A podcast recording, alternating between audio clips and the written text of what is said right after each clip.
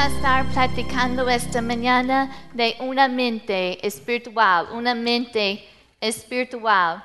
Así que abren sus Biblias a Romanos 8 y vamos a empezar en versículos 5 a 8. Dice, porque los que son de la carne piensen en las cosas de la carne, pero los que son del espíritu en las cosas del espíritu. Porque el ocuparse de la carne es muerte, pero el ocuparse del espíritu es qué? Vida y paz. Por cuantos los diseños de la carne son enemistad contra Dios, porque no se sujeten a la ley de Dios, ni tampoco pueden. Y los que viven según la carne no pueden agradar a Dios. Por dos semanas hemos hablado sobre la tentación. Y hemos hablado sobre la batalla en que a veces nos encontramos como creyentes. Hemos aceptado a Jesús, pero todavía vivimos en este mundo y a veces encontramos en esa, en batalla entre que queremos hacerlo bien, pero otra vez eh, eh, nos encontramos haciendo lo malo. Encontramos en en esta batalla. Y esta mañana quiero hablar sobre el campo de la batalla, porque el campo de la batalla es realmente en tu mente. Vamos a ver lo que eh, Romanos 8, 6 dice, y este va a ser el versículo en que vamos a enfocarnos esta mañana. Dice, porque el ocuparse de la carne es que es muerte, pero el ocuparse del Espíritu es vida y paz. Otra versión, la Biblia de las Américas, dice así, porque la mente puesta en la carne es muerte, pero la mente puesta en el Espíritu es vida y paz. ¿Cuántos de ustedes quieren vivir con vida y paz? Amén. Eh, Cristo nos ha dado vida, nos ha prometido paz, pero ¿qué es lo que pasa? A veces estamos en esa batalla y, y, a veces llenamos nuestras mentes con cosas de la carne en lugar de ocupar nuestra mente con las cosas del Espíritu. Romanos 7 al final del capítulo describe esta, esta batalla interna, este conflicto. Y Pablo dice en versículo 24, dice, miserable de mí, ¿quién me librará de este cuerpo de muerte? Pero mire lo que dice, versículo 25, dice, gracias doy a Dios por Jesucristo, Señor nuestro. Él nos ha dado la victoria y tú puedes tener victoria en tu mente, en tus pensamientos, pero vas a tener que tomar unas decisiones.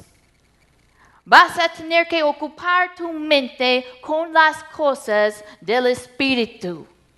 Dice aquí que los que ocupen su mente, los que ponen su mente en las cosas del Espíritu, Él nos da vida y nos da paz.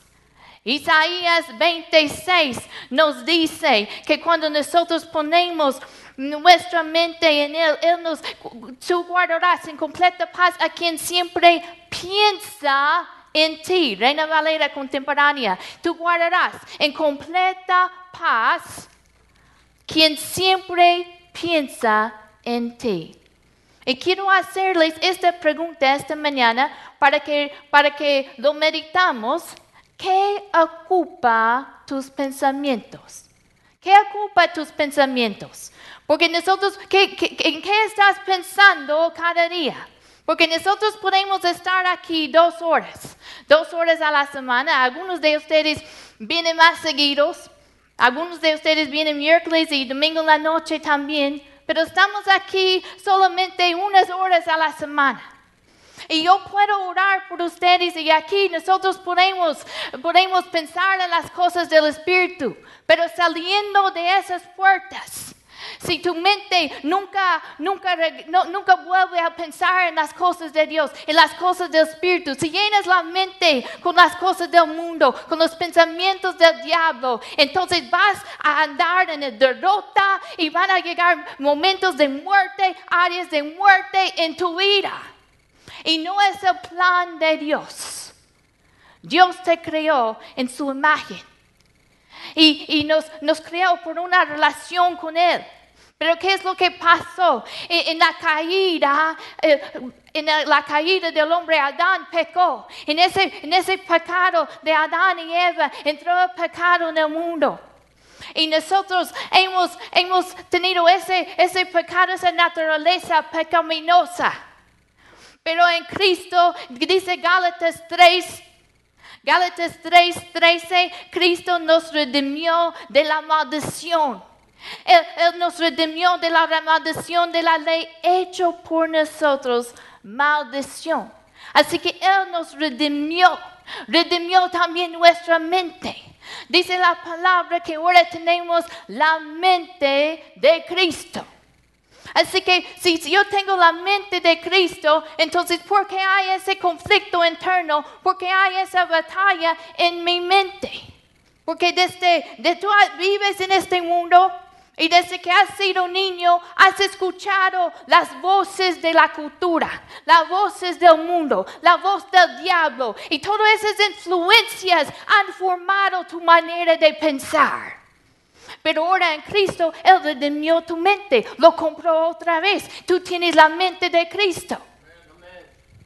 Pero todavía vives en este mundo. Así que, ¿qué es el problema? El problema es que a veces creemos la mentira, el engaño del enemigo, aceptamos formas de pensar que no son de Dios.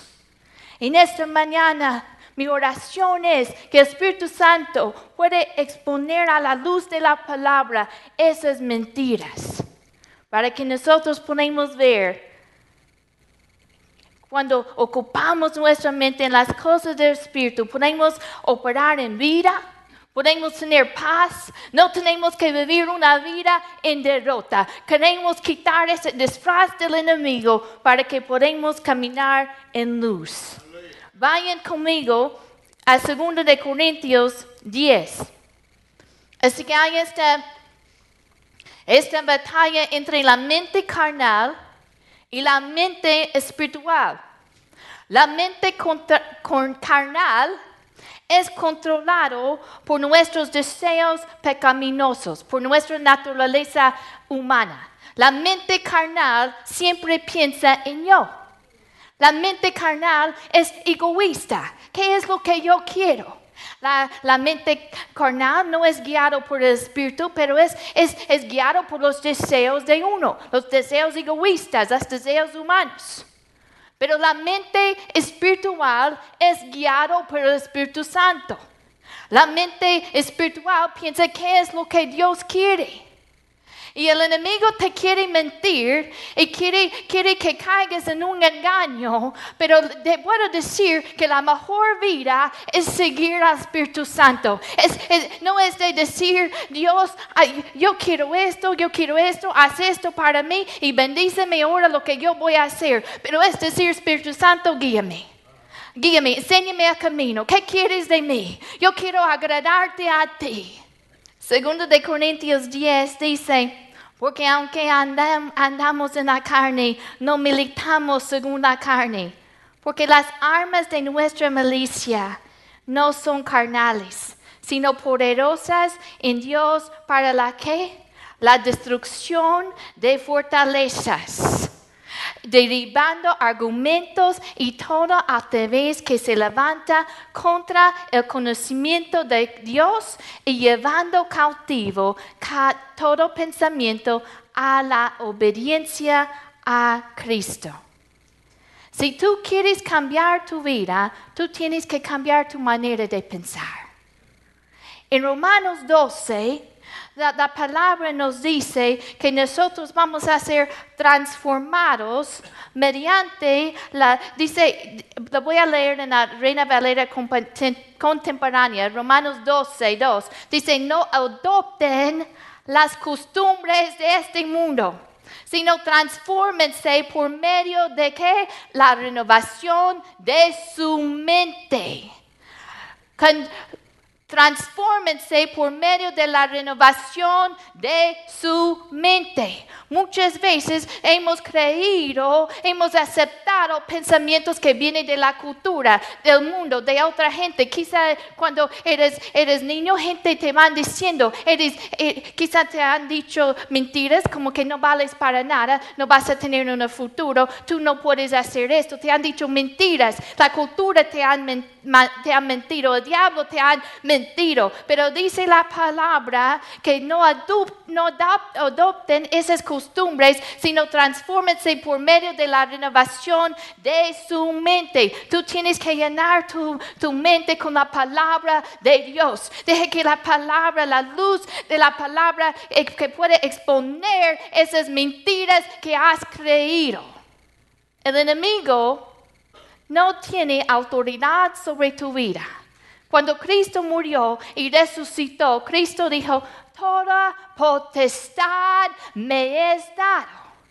A veces pensamos, bueno, yo tengo que, yo tengo que orar, yo tengo que, para, para ganar más poder, para que yo pueda derrotar al enemigo.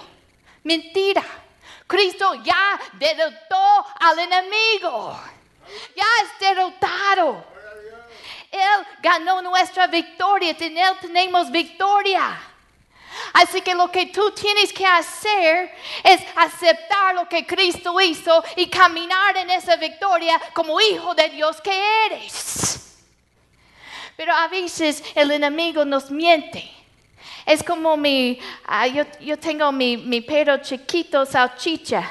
Y es, es, es bien chiquito y, y- y nada de fuerza tiene, es muy miedoso. Y, y él sale, Arturo dice que tiene complejo de león, porque bien chiquito que es y sale am, como es valiente y sale ladrando. Y a veces hay gatos que viven allí, ah, y vi gatos de la calle. Y esos gatos son grandes y son feroces. Podían comerme, pobre perro. Pero, pero como, como ellos vienen y mi perro sale ladrando, la mayoría de las veces eh, él sale ladrando y los gatos corren. Porque piensan, bueno, él, él- mira cómo suena. Mira cómo, cómo suena tan fuerte y va corriendo, ladrando y corren de él. Pero un día uno de esos gatos no corrió. Se, parar- se paró firme. Y mi perro regresó a la casa tan rápido. Porque se dio cuenta, se dio cuenta que ese gato realmente tenía más fuerza que él. El, en- el enemigo realmente no tiene autoridad sobre tu vida.